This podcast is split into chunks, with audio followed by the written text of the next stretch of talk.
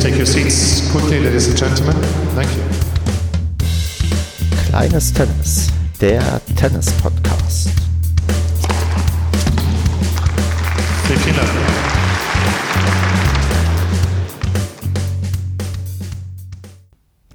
Kleines Tennis, Ausgabe Nummer 15. Wir nehmen auf am 17.06.2020. Mein Name ist Stefan und mit mir dabei ist heute die Susanna. Ich grüße dich.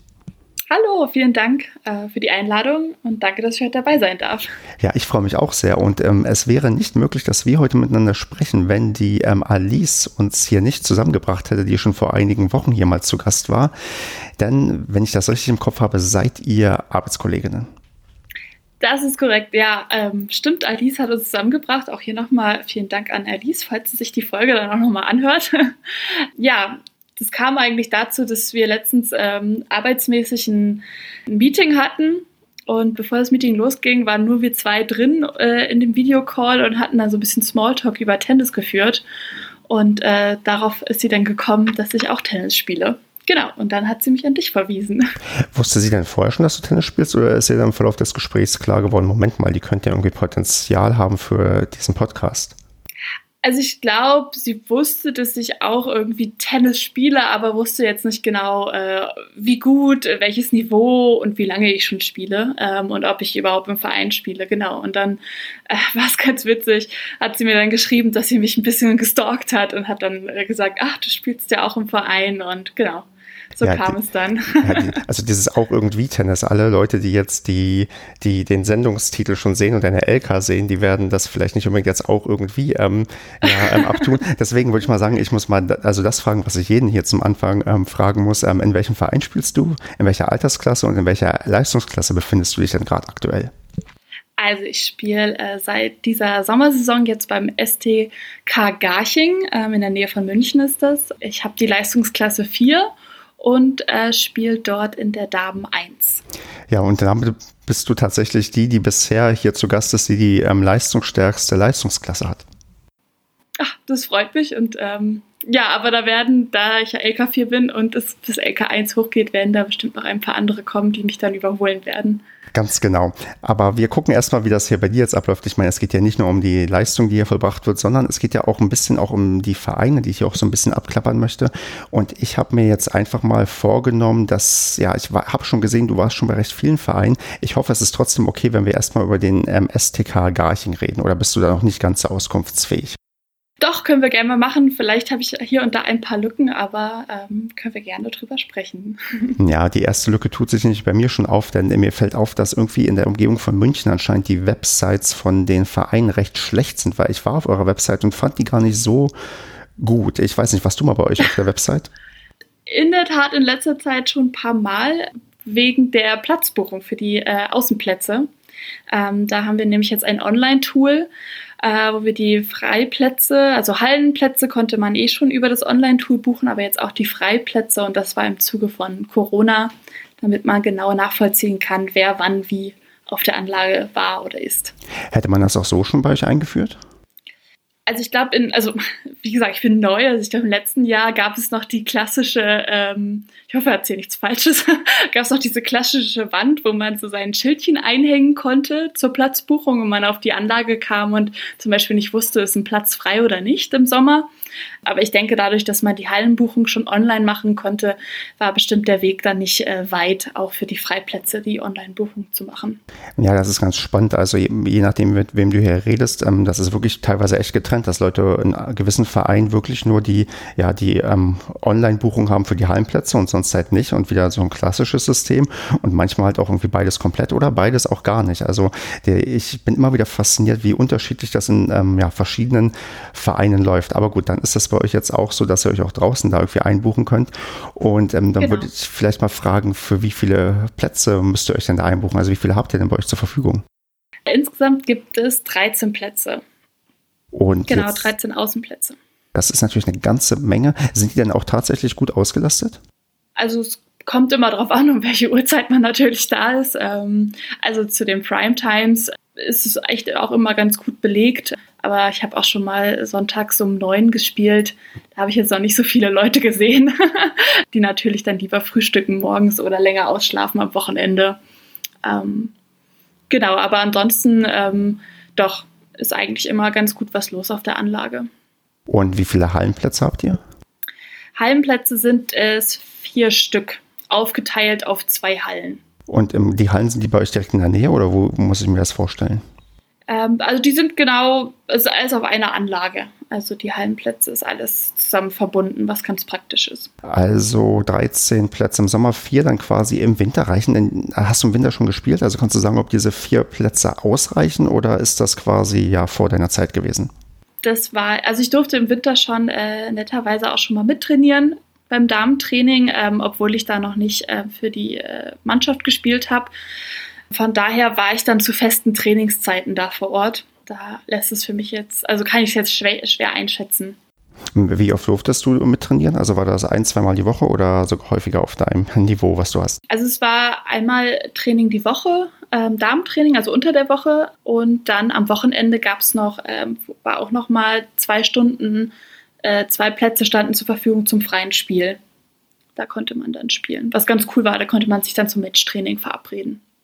Ja, das ist ja nicht zu unterschätzen, dass man das auch mal ab und an übt. Ja, genau. weißt du, wie viele Mitglieder ihr bei euch habt?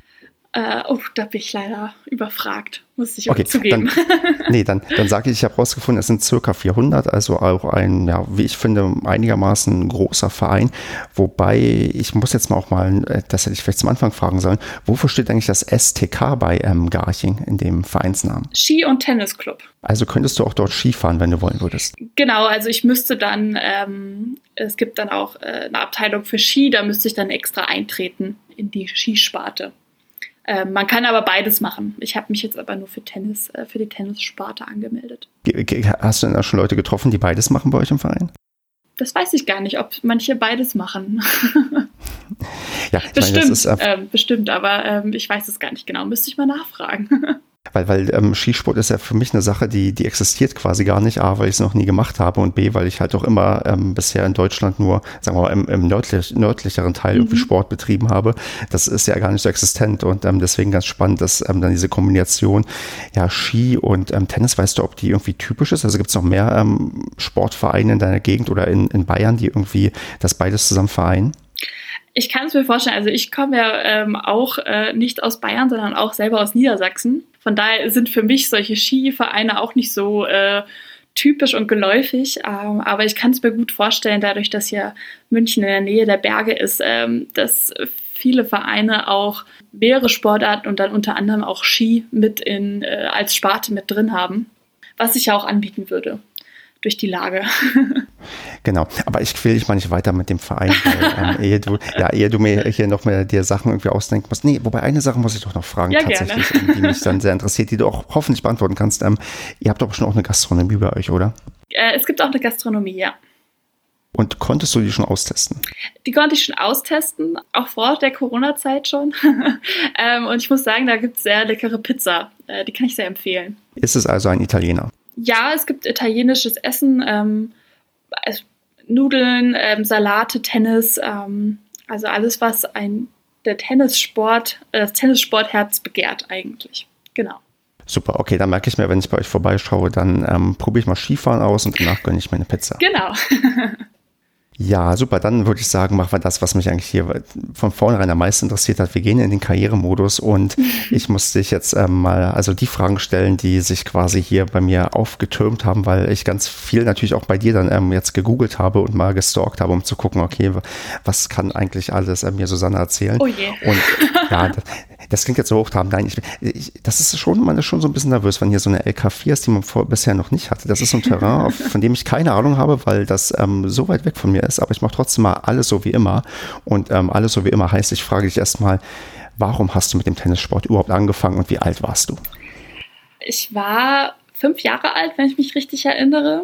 Und ähm, durch den, äh, zum Tennissport bin ich über meine Mutter gekommen. Ähm, die, ist, äh, die hat relativ spät mit dem Tennis angefangen, hat sich aber dann, ähm, hat viel gespielt und sich hochtrainiert und war, wenn ich es richtig erzähle, sie war kein Steffi Graf-Fan, sondern Chris Evert fand sie immer ganz toll. Und ähm, meine Schwester und ich waren damals fünf und sieben Jahre alt. Und weil meine Mutter dann Tennistraining hatte, hat sie uns dann mitgenommen und uns in den Sandkasten gesetzt bei uns ähm, im Heimatverein bei der Tennisanlage und irgendwann hatten wir keine Lust mehr, mit dem, mit dem Sandkasten zu spielen und mit den Schaufeln, sondern haben dann selber mal ausprobiert, ähm, den Schläger zu benutzen, um ein paar Bälle zu schlagen. Genau, und dann hat es ganz gut geklappt bei meiner Schwester und mir und dann ähm, ja, sind wir zu unserem ersten Tennistraining gekommen. Ähm, spielt deine Schwester auch noch Tennis? Meine Schwester spielt auch noch Tennis, ja. Ah, okay, da gehe ich vielleicht noch ähm, gleich nochmal drauf ein. Ähm, aber wie, wie heißt denn dein Heimatverein, bei dem du dann angefangen hast? Mein Heimatverein heißt äh, der TSV Schönewörde. wie gesagt, ich komme aus Niedersachsen, das ist so Region Braunschweig-Wolfsburg. Genau, das ist ein Mini-Verein in einem kleinen Dorf. Äh, damals waren es nur zwei Plätze. Mittlerweile sind es drei Plätze und äh, Sandplätze sind es. Ähm, sie haben aber keinen roten Sand, sondern diesen grauen, grau-grünen Sand. Den haben sie bis heute noch. Boah, das, ich glaube, sowas habe ich auch nie in meinem Leben gesehen, aufgrund meiner mangelnden Tenniserfahrung. Spielt er sich anders, weißt du das? Also, oder warum hat man den in der Farbe? Also ich finde nicht, dass er sich anders spielt. Man hat nur halt nicht irgendwie die ganzen Sachen rot oder die Socken sind dann nicht rot. Also es ist immer dann alles sauber gewesen, was irgendwie ganz praktisch war. Na gut, aus dem Grund habe ich ähm, rote Tennisschuhe und auch ein ähm, rotes Fahrrad, mit dem ich nach dem Tennis immer zurückfahre, damit das alles nicht zu schlimm abfärben kann. Sehr praktisch. Aber da du ähm, ja weißt, dass da inzwischen, du meintest, inzwischen gibt es da auch sogar drei Plätze, hast du tatsächlich den ja, Verein irgendwie noch ein bisschen im Blick oder spielt deine Mutter tatsächlich noch dort? Meine Mutter äh, spielt keine aktiven Punktspiele mehr, aber sie ähm, gibt in dem Verein ab und zu noch Kindertraining. Ähm, genau, und deshalb. Und wenn ich dann auch mal zu Besuch zu Hause bin, dann nehme ich auch immer meine, meinen Tennisschläger mit und spiele dann mit meiner Mama auch ein paar, paar Bälle. Also das mache ich immer noch gerne. Und kennt man dich da noch? Also weiß man hier, das ist ja die ähm, Tochter von ähm, XY, die inzwischen in München spielt beim STK Garching und da sogar recht erfolgreich dabei ist? Oder ähm, bist du da, dann weiß ich nicht, nicht so auffällig, wie ich mir das jetzt einfach mal vorstellen würde? Ähm, doch, doch. Also dadurch, dass es ein kleines Dorf ist, so ein kleiner Verein, kennen mich die Leute auch noch. Ich habe da auch während meiner Schulzeit, als ich so 16, 17, 18 Jahre alt war, habe ich da auch Tennistraining gegeben. Also die Leute kennen mich schon noch und ja, wenn man sich dann mal sieht, dann hält man auch einen netten Plausch. Und erzählt, was so in den letzten Jahren beim Tennis passiert ist. Ja, genau. Obwohl ich glaube, meine Mama äh, gibt den immer regelmäßig Updates. Super. Dann hast du quasi da angefangen und du bist tatsächlich, glaube ich, die erste, die hier zu Gast ist, die ein, ja, ich, ich hoffe, ich sage jetzt nicht zu viel, aber die ein Kind der 90er Jahre ist. Also du bist in den 90ern geboren, das habe ich bisher hier noch nicht gehabt. Ja. Und das lag bisher ganz, ganz oft daran, dass ich glaube, die Leute, die in dem Alter sind, aktuell eine Pause machen, weil ganz viele Leute machen irgendwann mal eine Pause beim Tennis. Ich unterstelle einfach mal, bei dir gab es keine Pause bisher in deinem Leben. Du hast eigentlich durchgängig Tennis gespielt. Das ist korrekt, genau. Ich habe, ähm, genau, ich bin Jahrgang 1991 und äh, wie gesagt, ich habe mit fünf Jahren angefangen und spiele bis heute Tennis ohne Pause. Und jetzt vermute ich einfach mal, dass dann in ähm, Schönewörde hast du, glaube ich, ähm, den Ort genannt ähm, genau. oder den genau. Verein, äh, der, der, ähm, der wird ja irgendwann nicht mehr gereicht haben und man hat vielleicht mal irgendwann gemerkt, okay, die, ähm, ja, die kleine Susanna kann einigermaßen Tennis spielen, hat ein bisschen Talent. Wie hat sich das denn bei dir entwickelt, dass du vielleicht auch noch, ja, dann irgendwann mal, ich vermute, fast woanders hingegangen bist? Genau, das war damals so. Ich, ähm, genau, ich habe dann mit Vereinstraining natürlich, als ich so klein war, angefangen. Ähm, später war ich dann im Kreistraining hieß es damals. Und dann so mit, oh, jetzt muss ich überlegen, ich glaube, ich war so zehn oder elf Jahre alt, ähm, wurde ich in den Bezirkskader Braunschweig aufgenommen. Und ähm, da waren natürlich mehrere in meinem Alter, äh, Jungen und Mädchen. Und ähm, da bei uns in der Region, musst du wissen, damals gab es so drei große Vereine. Und ähm, ich habe mich dann, oder meine Eltern besser gesagt, ich weiß nicht, wie viel ich da mitgesprochen habe, äh, weil es mir eigentlich relativ egal war, ähm, äh, haben wir uns dann entschieden, dass ich dann ähm, zum TC Grün-Weiß Gifhorn wechsle. Und ich glaube, da war ich damals so zwölf Jahre alt und dort habe ich dann angefangen, ähm, genau in der in den Jugendmannschaften zu spielen und dann auch relativ früh, ich glaube dann mit 13, ich glaube, es ist heute immer noch so, dass wenn man 13 ist, Damen-Punktspiele mitmachen darf und dann ab ich 13 war, habe ich dann da in den Damenmannschaften mitgespielt. Boah, weißt du, was ähm, für eine Liga das war? Also war das die unterste, die zweitunterste oder schon recht hohe, wo du dann irgendwie so jung starten durftest? Also ich glaube, ich habe in der zweiten Damenmannschaft gestartet. Das war, glaube ich, so Verbandsliga. Und ähm, ich glaube, nach ein oder zwei Jahren ähm, hatte ich mich dann, Ja, ich glaube, als ich 14 war, hatte ich dann mein Debüt in der ersten Damen und das war dann damals in der Regionalliga dann schon. Boah, du hast äh, tatsächlich damit nochmal mit 14 quasi dein De 14, 15 dein Debüt in der Regionalliga der Damen dann gehabt. Ja, das war, also es war ganz cool, weil die, ähm, also als ich noch nicht in der Damen 1 war, die sind das Jahr aufgestiegen und dann, ähm, als ich dann mitspielen durfte, ja, war das in der Regionalliga und das war schon eine coole Erfahrung. Ja, was, was für ein Typ bist du denn da? Also so, wenn, es gibt ja verschiedene Arten, ich würde auch sagen, von Menschen und auch von Teenagern, ja, die einen, also ich wüsste genau, wie ich damals drauf gewesen wäre. Ich wäre ultra nervös gewesen, dachte, oh Gott, oh Gott, oh Gott, was passiert hier? Oder bist du eher so der Mensch, der dachte, ja, irgendwie ähm, machst du einfach, guckst du mal? Oder hast du gesagt, okay, ich hau die hier sowieso alle weg, weil ich bin eigentlich die Beste, die es irgendwie so auf der Welt gibt? Also, wie, wie ist denn so das Mindset von, von dir so damals gewesen, als du dann so quasi auch in diesen, ich würde schon so sagen, in diesen Leistungsbereich so reingerutscht bist? Also ich bin so eine Person, ich mache mir immer schon einen Kopf und äh, bin dann auch nervös. Also das bin ich bis heute noch, wenn ich auf den Platz gehe, bin ich die ersten drei Spiele, bin ich erstmal super nervös, egal was für ein Spiel das ist. Ähm, so war es früher auch, aber ich glaube, ich brauche diese Nervosität auch, um mich richtig konzentrieren zu können, also auf das Wesentliche auch. Ähm, das Tennisspiel in dem Fall. Ja, und damals ähm, habe ich das eigentlich, also die Atmosphäre da in dem Verein und auch in der Mannschaft vom Trainer und auch von dem, von den anderen, ähm, die im Team waren. Ich war damals die Jüngste, da waren auch welche dabei, die schon irgendwie 18 waren oder Anfang 20. Die waren einfach super nett und haben, ähm, haben mich respektiert. Ich habe sie respektiert und ich habe mich da super aufgehoben gefühlt. Und ja, obwohl ich nervös war, habe ich diesen Support von der Mannschaft einfach äh, immer ge gefühlt, ähm, auch die Jahre dann danach auch. Und ähm, von daher war das immer ganz gut. Aber ich war und bin nie jemand, der irgendwie reingeht in so ein Spiel und sagt, ach, ich bin die Beste, ich schlag die eh. Das war ich noch nie. Ich bin echt immer nervös. wo du den Support gerade angesprochen hast, dass der auch bei dir durchgängig auch da war, dass sie sich dich quasi geachtet haben für deine Leistung, was du drauf hast. Hast du mal bei anderen mitbekommen, dass das quasi nicht so ist? Weil Tennis ist ja schon irgendwie, ja, ein Einzelsport irgendwie und der, der Teamgedanke, der wird jetzt zwar immer mal wieder auch im Podcast thematisiert, bei, auch gerade bei den ähm, ja, Punkt- und Medenspiele, aber hast du auch wirklich mal dieses, sagen wir mal, Gegenteil bei anderen Leuten so mitbekommen oder davon erzählt bekommen, dass die halt nicht so, ja, sagen wir mal, wohl gelitten waren bei ihren, ja, bei ihren Mannschaftskameradinnen, gerade wenn du irgendwie mit ja, 13, 14, 15 in der Damenmannschaft reinkommst? Direkt äh, ist, glaube ich, immer schwer. Also es ist ja auch immer das, ich glaube, was immer das Schwierige ist, äh, also wie gesagt, bei uns war das nie so der Fall, aber wenn ich das mal bei anderen Mannschaften mitbekommen habe oder erzählt zu bekommen habe, ist natürlich schwierig, wenn dann so junge Spielerinnen oder ja, jüngere nachkommen, ist dann halt natürlich diese Konkurrenz innerhalb der Mannschaft auch dann hoch.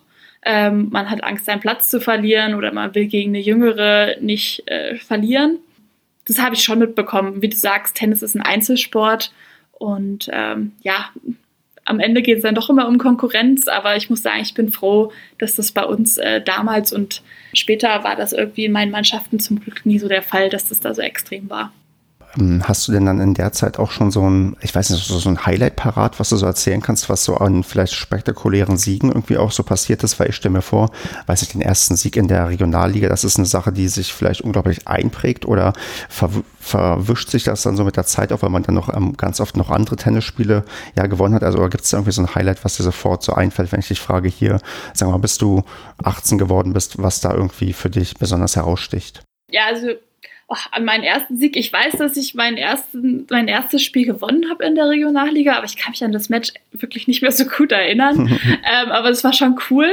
Das, also ich habe damals dann an, an sechs gespielt, also an der, an der letzten Position und es war, war echt ganz cool. Ähm, und dann später, ja, wie es so ist im, im Tennisleben, wir sind dann als Mannschaft dann auf und abgestiegen und ähm, sind dann zwischendurch auch in die, äh, also sind dann von der Regionalliga in die Nordliga und dann noch eine runter in die Oberliga, ähm, heißt es in Niedersachsen, abgestiegen und sind dann aber das Jahr darauf wieder in die Nordliga aufgestiegen. Und das fand ich, äh, das ist eine sehr coole Erinnerung geblieben. Also so Aufstiege zu feiern, war super cool, weil das war auch eine Saison, da haben wir jedes Spiel gewonnen. Das war echt super. Und dadurch kriegt man auch im Laufe der Saison, wenn du merkst, wir gewinnen wirklich alles, kriegst du halt wirklich dieses Selbstbewusstsein. Äh, und dann gab es am Ende auch so ein Relegationsspiel. Also wir waren dann zwar Oberligameister, mussten dann noch in die Relegation, aber dadurch, dass die Saison einfach so gut lief, hatten wir wirklich das Selbstvertrauen, dass wir auch in die Relegation siegessicher reingegangen sind und das Jahr dann auch gewonnen haben. Das war, das war sehr cool. Genau, und dann, das war in der Winterrunde, aber ähm, Da haben wir auch dann eine Zeit lang Regionalliga gespielt und da kamen dann die, die Match-Tie-Breaks wurden dann eingeführt. Und da gab es, glaube ich, eine Saison, ich glaube, da habe ich fast jedes Spiel im Match-Tie-Break gewonnen. Das ist mir auch so in Erinnerung geblieben. Das war auch irgendwie ein cooles Gefühl. Weil Match-Tie-Break, ja, das ist so gefühlt eine Glückssache. Man gewinnt es oder man verliert es. Und wenn man da einmal so einen Lauf hat, dann ist es echt ganz cool. Wie, wie, hast du das denn damals gesehen, als das eingeführt wurde? Also hast du gesagt, okay, das kommt mir eher entgegen, weil ich nach zwei Sätzen recht ausgepowert bin oder weil ich auch mich um, auf den Punkt genau sehr stark konzentrieren kann? Oder war das eher so eine Sache, wo du dachtest, ah, guck mal, wie das überhaupt funktioniert? also wegen der Ausdauersache, also mein Spielstil ist eh sehr auf Ausdauer ausgelegt. Also ich bin eher eine, die alles zurückbringt ähm, und äh, dann auf den Fehler wartet von den Gegnerinnen. Ähm, also ich habe nicht so den Winner-Punch, von daher dritter Satz ist für mich eigentlich kein Problem.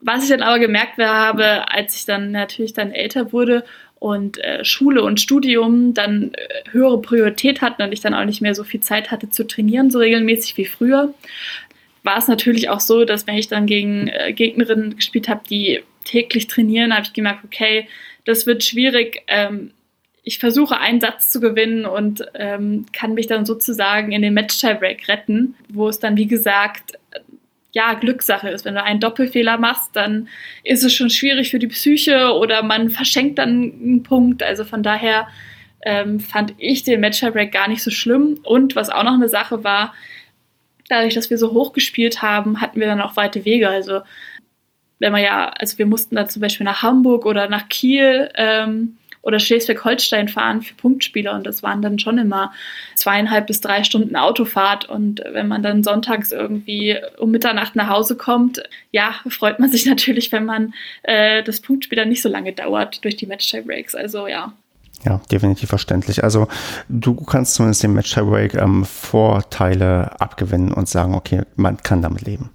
Ja, also ich weiß, es gibt so extreme Match Tiebreak Gegner. Ähm, ich finde ihn in Ordnung. Ich habe aber auch nichts dagegen, dritten Satz zu spielen. Also ich bin mit beiden vollkommen okay. Wie ist denn so deine jüngste äh, Match Tiebreak Bilanz? Wie geht's dir denn so aktuell, so auch ähm, wenn es da irgendwie jetzt reingehen würde? Also sagst du, okay, ähm, packst du oder hast du gerade eher so eine Negativserie, wenn du vorhin schon von so einer Positivserie gesprochen hast? ich muss zugeben, ich habe schon super lange kein Match-Break mehr gespielt.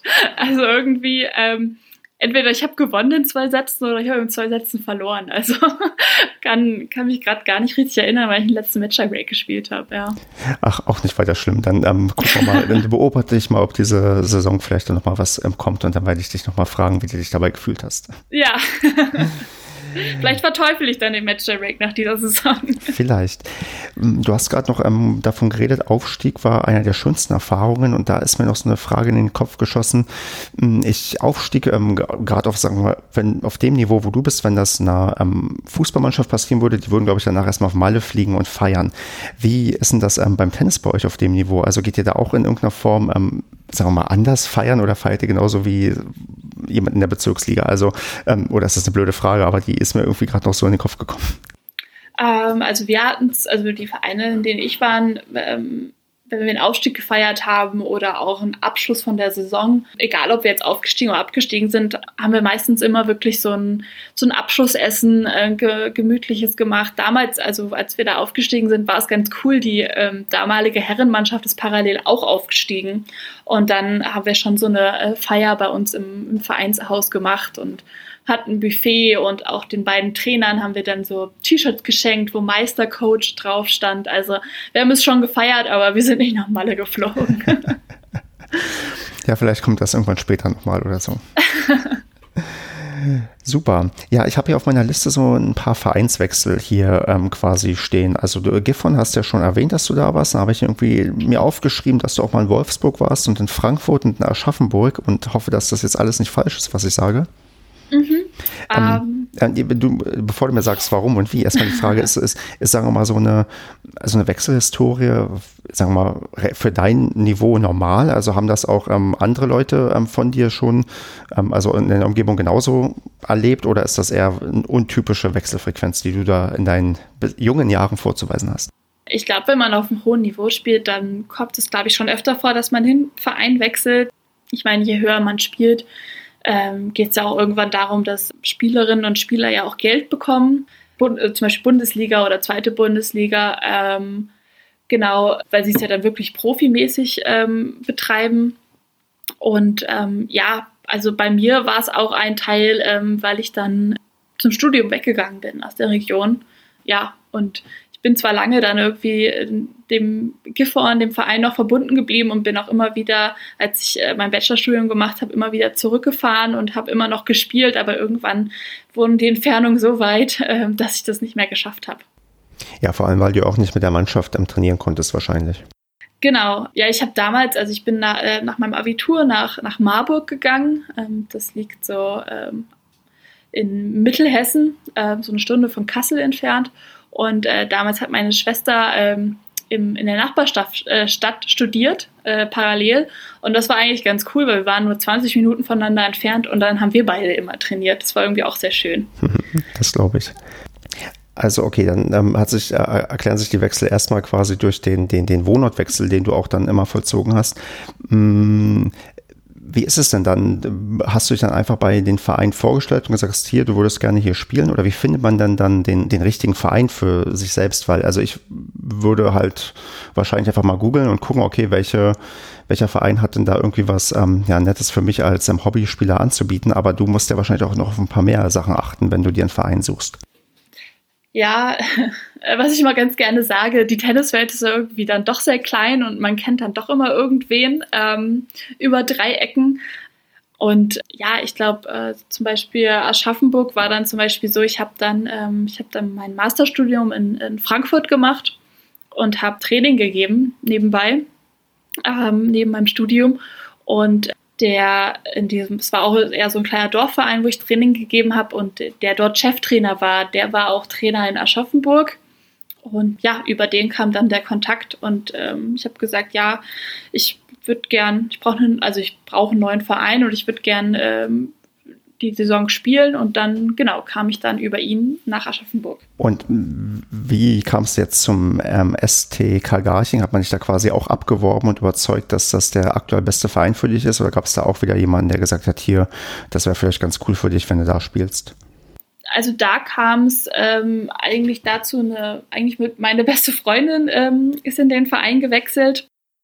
Und ja, und ich habe mir dann ähm, über sie kam dann auch der Kontakt und ich habe dann, äh, wie gesagt, äh, konnte dann auch mal mit den Mädels dort trainieren und fand die super nett. Und ähm, ja, und dann hat sich's angeboten und dann habe ich gesagt, ja, dann, dann wechsle ich gerne zu euch. Ja, und mittlerweile, ich muss ja sagen, bei mir mittlerweile ähm, ist äh, das Leistungsniveau natürlich auch nicht mehr so hoch durch Job und äh, andere Umstände. Also Tennis äh, nimmt da nicht mehr wie früher die Priorität Nummer eins ein und bin einfach froh, wenn ich spielen kann, äh, wenn ich Spaß habe und einfach eine nette Mannschaft habe mit denen ich trainieren kann. Hm, das wäre nämlich jetzt so eine Frage bezüglich Priorität, weil ich habe das richtig recherchiert, auch dass du mal in der DTP-Rangliste drin warst, oder? Ja, genau. Und ähm, da wäre jetzt schon so die, also hatte ich es im Kopf, da, hattest du mal so die, ja, die Ambition zumindest ähm, ja professionell oder so, so zumindest ähm, semi-professionell wirklich dann auch ähm, ho möglichst hoch zu spielen? Also war mal bei dir quasi so die Option da, das wirklich ähm, ja alles auf die Karte Tennis zu setzen? Nein, also da muss ich ganz ehrlich sein, ähm, auch ehrlich zu mir selbst, das war ich auch schon äh, früher immer und meine Eltern auch ich kann gut spielen und habe auch äh, hoch äh, mitgespielt und alles, aber es hat nie ähm, gereicht, dass ich Profi werden kann. Und Schule und Studium hatte bei mir auch einfach eine höhere Priorität immer. Und ähm, von daher, ich habe auch, also klar, in meiner Jugendzeit, als ich so 14, 15 war, habe ich bei denen, das hieß damals TE-Turniere, also es waren schon so internationale Turniere, bei denen ich dabei war und habe mitgespielt, aber als es dann in die Damenrichtung ging, bei ITFs habe ich dann nicht wirklich, äh, vielleicht habe ich da mal mitgespielt, aber keinen großen Wurf gelandet und ja, also es war nie ein Thema. Ja, verstehe. Also du hast dann für dich quasi, ja, wie du es gesagt hast, die Prioritäten so und so gesetzt und dann ist halt ähm, äh, trotzdem wirklich aller Ehren wert, wo du aktuell noch beim Tennis irgendwie ähm, stehst und was du bisher erreicht hast. Und ähm, dann ist das ja auch okay so. Spielst du denn aktuell noch Turniere oder sind das quasi aktuell nur für dich ähm, Punktspiele, die für dich ja relevant sind? Bei mir sind es nur Punktspiele. Also ich glaube, ähm, auch mein letztes Turnier ist bestimmt schon zwei Jahre her. Ich muss sagen, ich, ich schaffe es einfach nicht mehr, das mit meiner Arbeit und auch mit meinem Privatleben so unter einen Hut zu bringen, weil die ganzen Damenturniere, die starten dann schon irgendwie Donnerstag oder Freitags. Und da muss man sich halt einen Tag extra frei nehmen. Und ja, das ist einfach schwer zu handeln. Ja, und ähm, dadurch, ähm, dass ich meine Punkte habe, bin ich super froh und ähm, dann kann ich halt auch immer noch was anderes machen am Wochenende. ja, das ist auch okay so. Ähm, Punkte, das heißt, du für dich ist auch quasi auch zu Blick in die Zukunft. Du möchtest jetzt quasi das Niveau halten, was du hast und dann mal gucken, wie lange das noch ähm, so gut geht. Genau, also ich bin, ähm, wie gesagt, echt super. Du hast ja am Anfang gesagt, viele machen irgendwie eine Pause und ich bin irgendwie super froh, und auch ein bisschen stolz, dass ich halt auch immer noch so viel Spaß habe ähm, am, am, Tennissport und es immer noch weitermache. Von daher möchte ich mir auch diesen Spaß erhalten und ja, mit Punktspielen und ähm, Training und mit Freunden spielen reicht mir vollkommen aus. Du bist auch eine, die immer Punktspiele sagt, oder? Ja. weil, weil das hatten wir hier auch schon mal zum Thema und ähm, du hast ja jetzt auch verschiedene Verbände schon erlebt.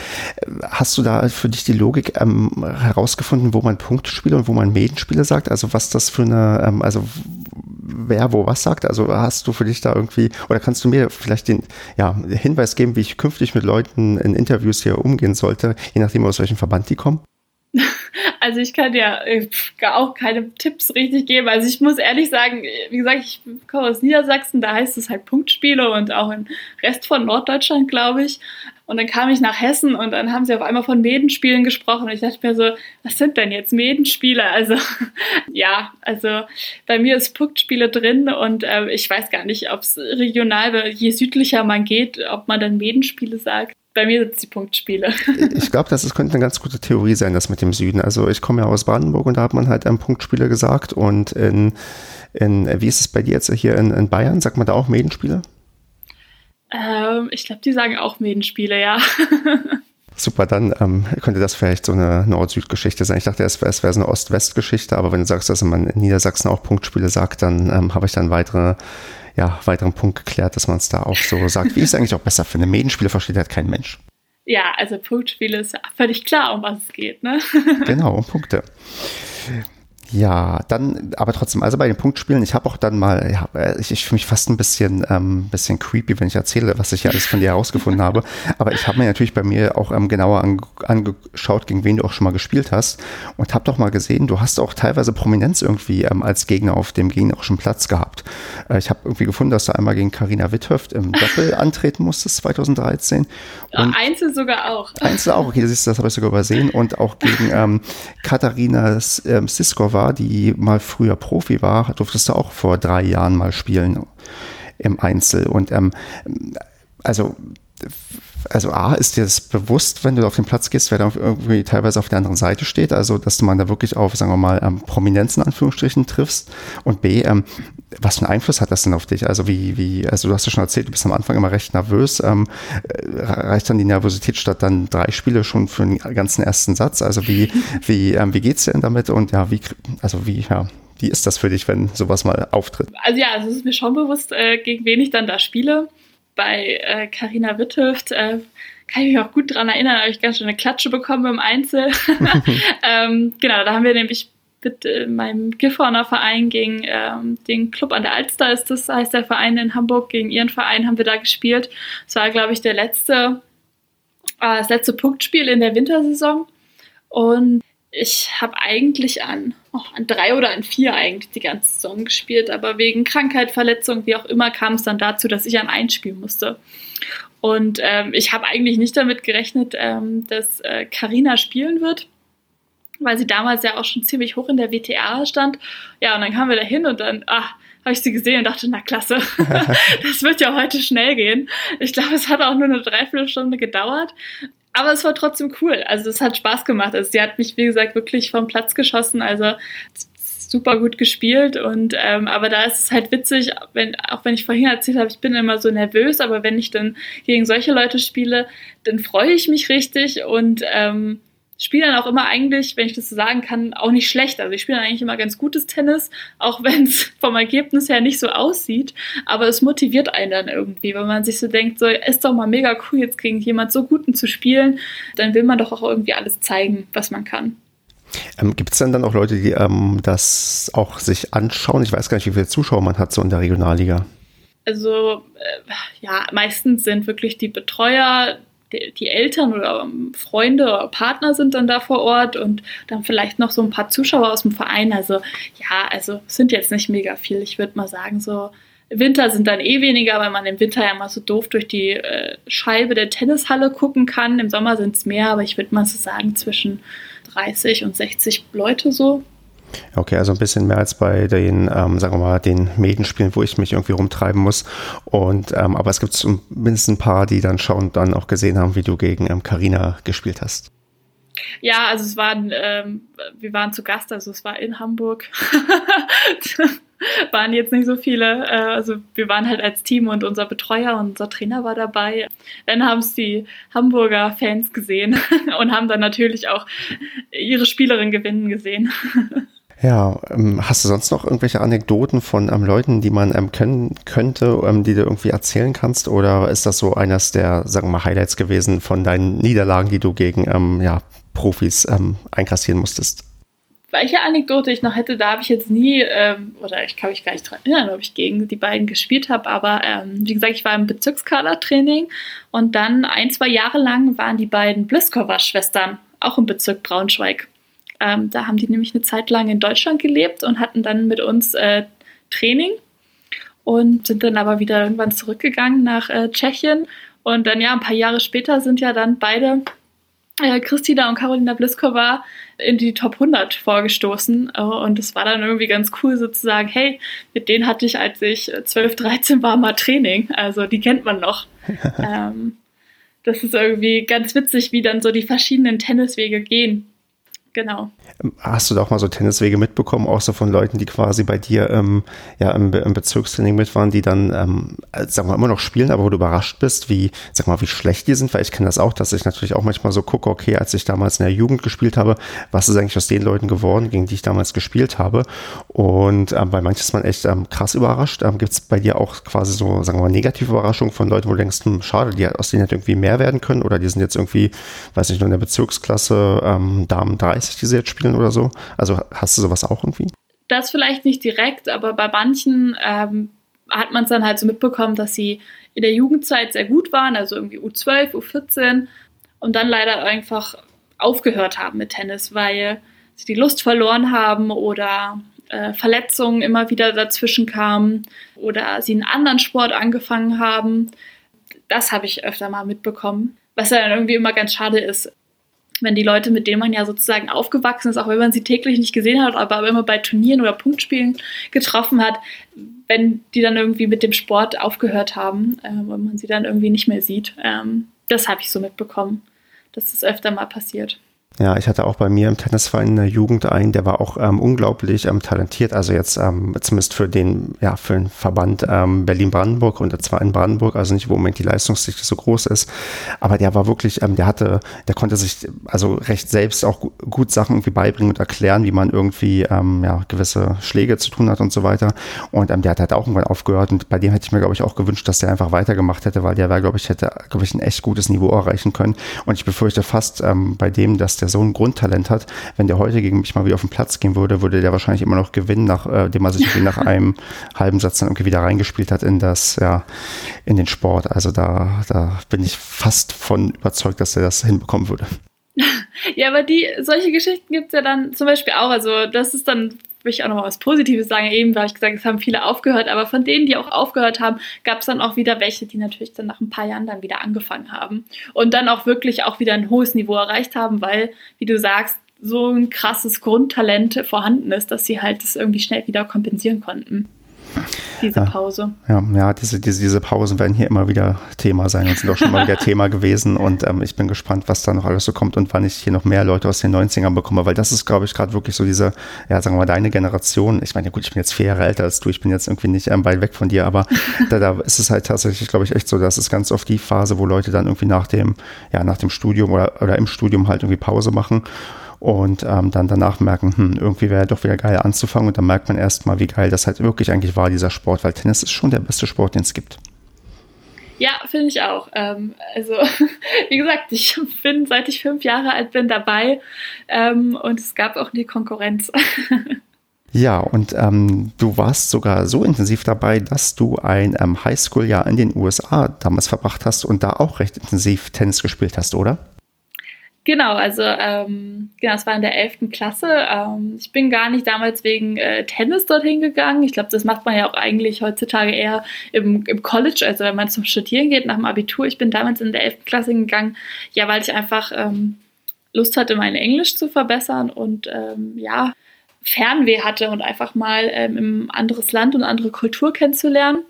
Genau, und dann bin ich damals, ähm, es lief über so eine Organisation, über die ich da vermittelt wurde, das Auslandsjahr.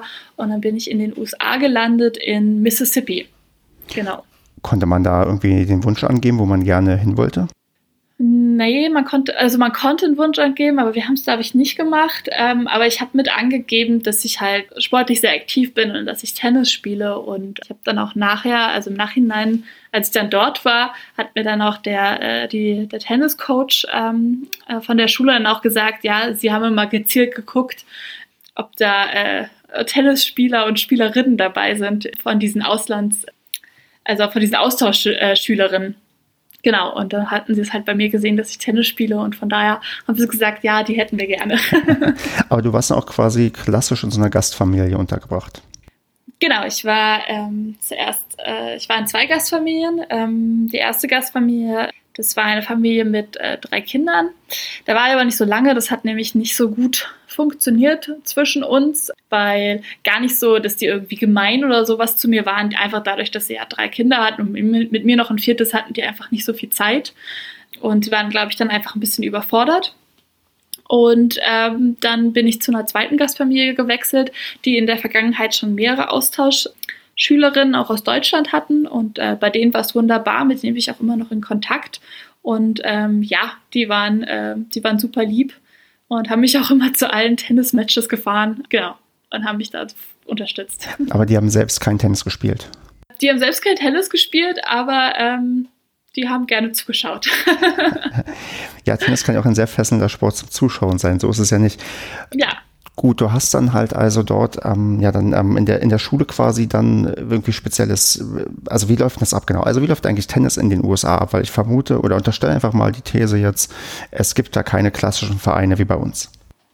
Das ist richtig. Also da, ähm, da in dem Ort, wo ich war, der hieß Brandon. Das war ein Vorort, oder es ist ein Vorort von der Hauptstadt Jackson in Mississippi. Und da gibt es so diese klassischen, wie man es kennt, diese Country Clubs überall. Da gibt es dann immer Golf und auch Tennis und meistens gab es dann auch so einen Pool daneben. Aber das ist zwar ein Club gewesen, aber du konntest da zwar hingehen und Tennis spielen, aber da gab es jetzt keine Liga wie bei uns, ähm, dass die Vereine gegeneinander gespielt haben.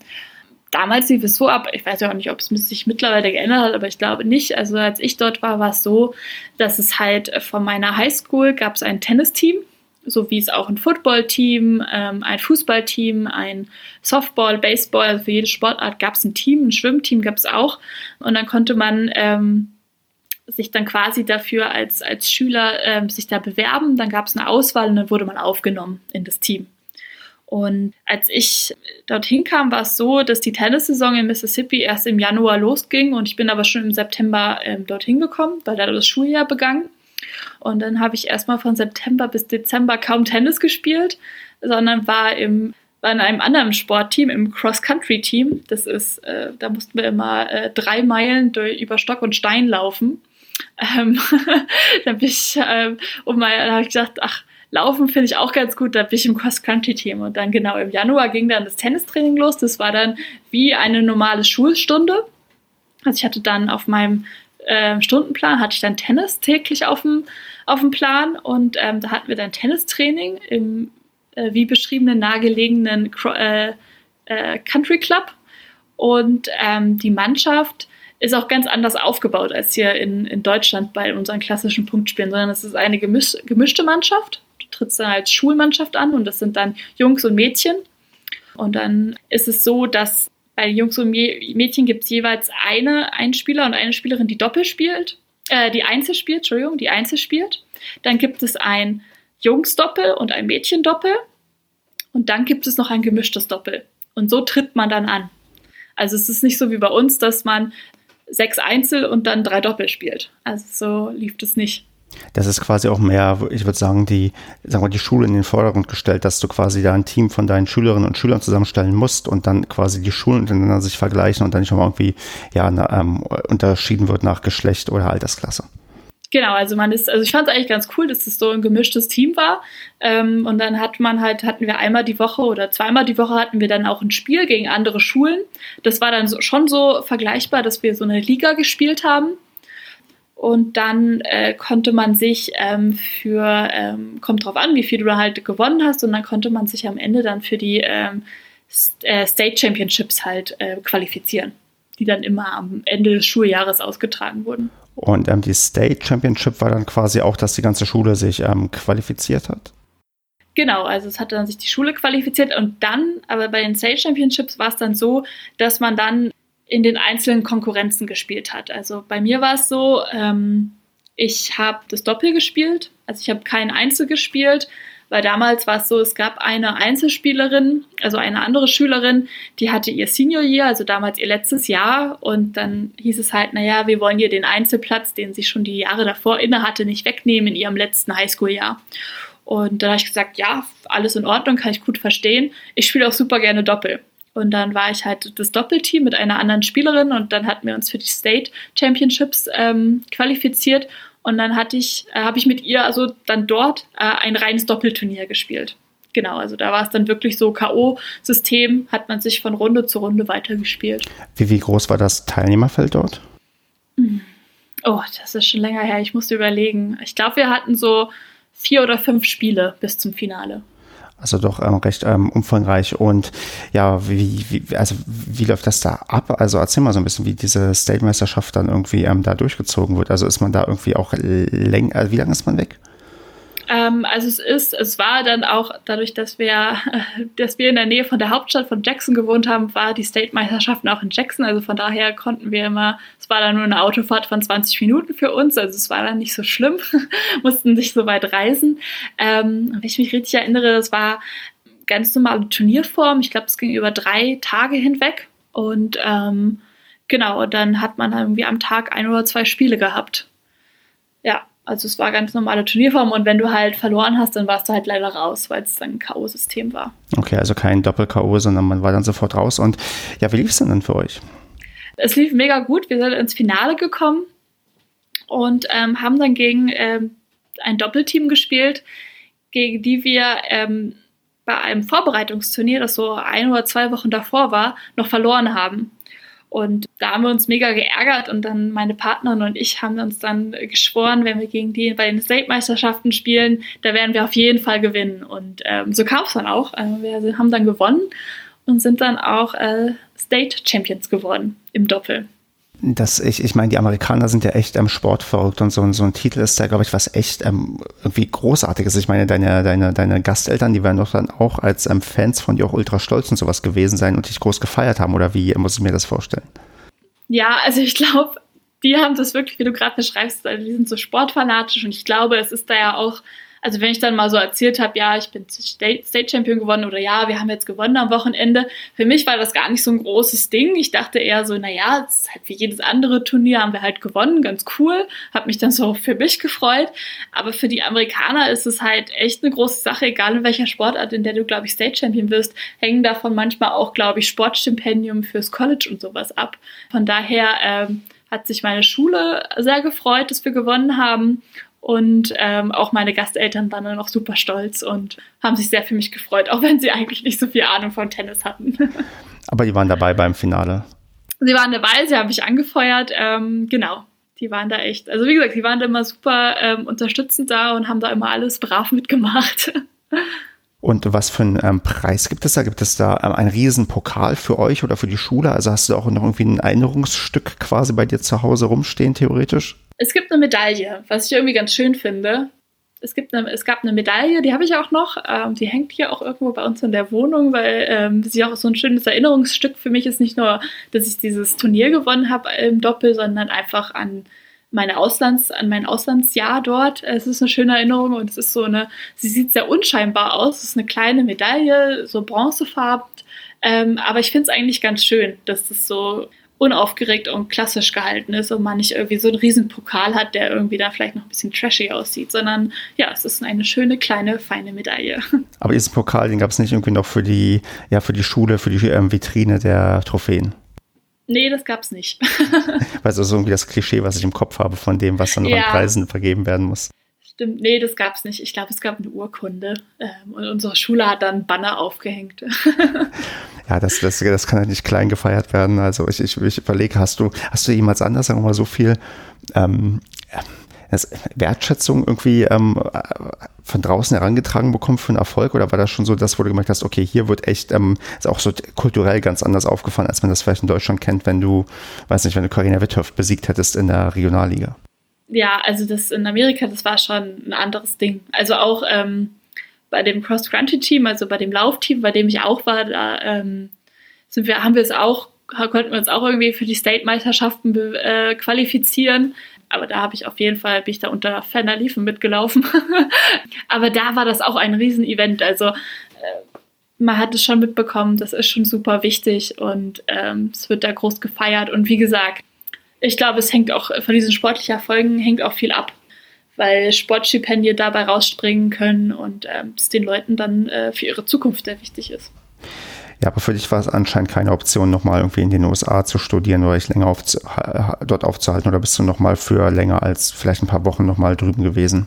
Also ich habe dann, ähm, also für mich war es dann irgendwie kein Thema, dass ich dann irgendwie nach meinem Abitur fürs College irgendwie vier Jahre hingehe, weil dadurch, dass ich ein Jahr in der 11. Klasse da war, war ich irgendwie, ich hatte irgendwie so meine Erfahrung und äh, war ein Jahr da und war dann wieder froh, ähm, wieder auch zu Hause zu sein.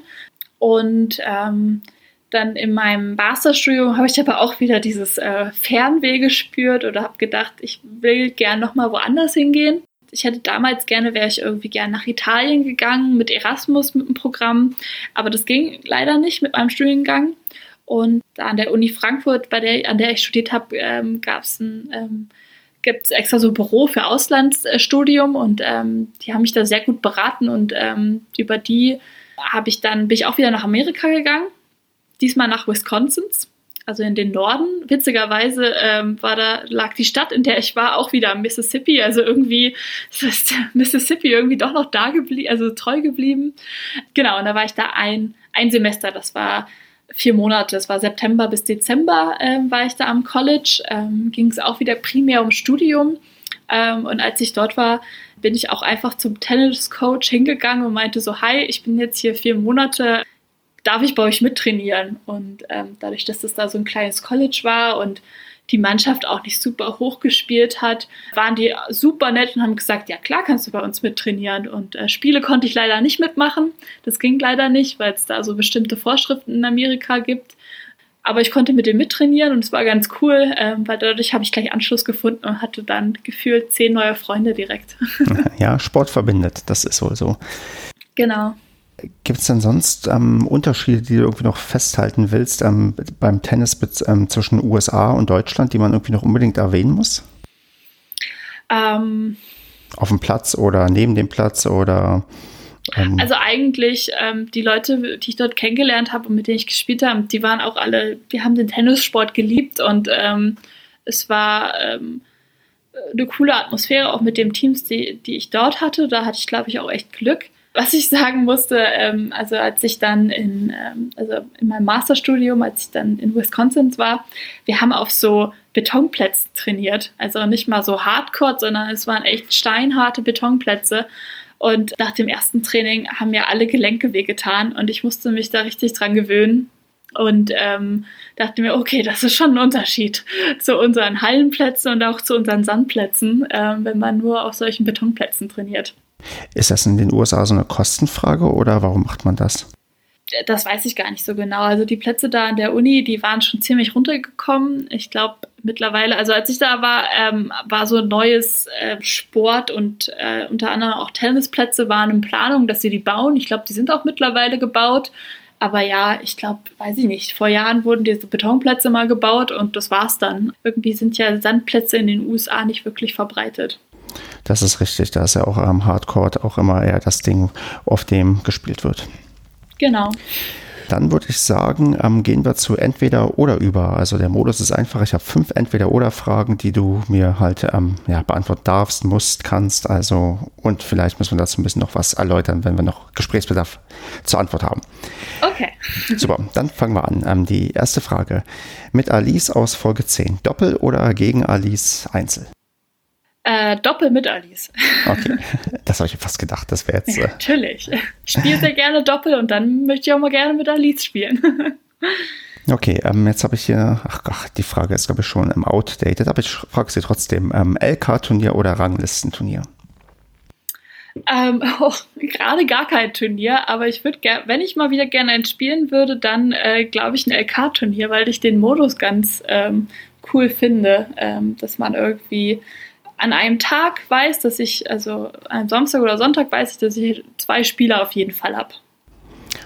Ja, der Modus hat tatsächlich was. Also der ist wirklich ganz praktisch und du hast halt auch ähm, die Chance, ähm, ja, gegen jemanden anzutreten, der besser und schlechter ist und da kommt auch was dabei rum. Also gut, notiert. Nächste Frage, die ist eigentlich auch schon von beantwortet worden, aber natürlich stelle ich sie trotzdem. Schnell 0-3 hinten oder 3-0 vorne?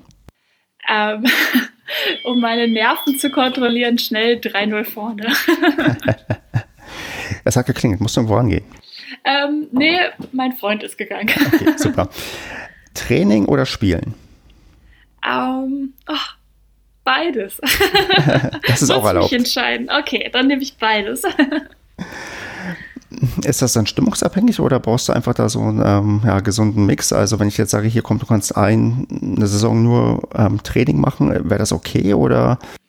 Ähm, ich glaube, es wird dann irgendwann ein bisschen fad. Also ich trainiere voll gerne und ich spiele gerne mit, äh, mit meinen Mannschaftskollegen und meinen Freunden. Aber klar, man braucht irgendwie trotzdem noch mal immer diese, diesen Wettkampfmodus. Ähm, und äh, Punktspieler an sich haben ja auch irgendwie was Cooles, diese Atmosphäre. Man weiß, ich spiele jetzt heute ein Einzel und dann spiele ich ein Doppel und ähm, im besten Fall sitzt man nachher noch zusammen und isst was und trinkt. Also ähm, ja. Na gut, dann die letzte Frage, die ich bisher nur dir stellen kann. Regionalliga, kleines oder großes Tennis? ähm, ob die Regionalliga großes Tennis ist. Ja, also ich meine, das war die höchste Liga, die ich gespielt habe. Also für mich war das das große Tennis. für andere vielleicht nicht.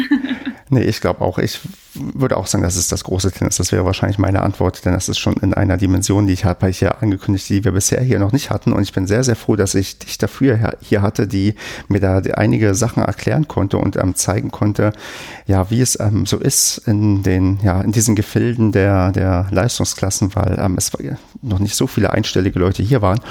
Und ähm, hoffe, du hattest auch Spaß. Ähm, es gibt noch eine Möglichkeit, jetzt irgendwie dem ja, großen, kleinen Tennispublikum irgendwas zu sagen, was du schon immer mal loswerden wolltest in einem Podcast. Ja, also ich würde mich erst einmal bedanken, dass ich äh, Gast sein durfte. Es hat mir auch sehr viel Spaß gemacht. Ähm, musste viel über meine Vergangenheit mal nachdenken, was alles so passiert ist.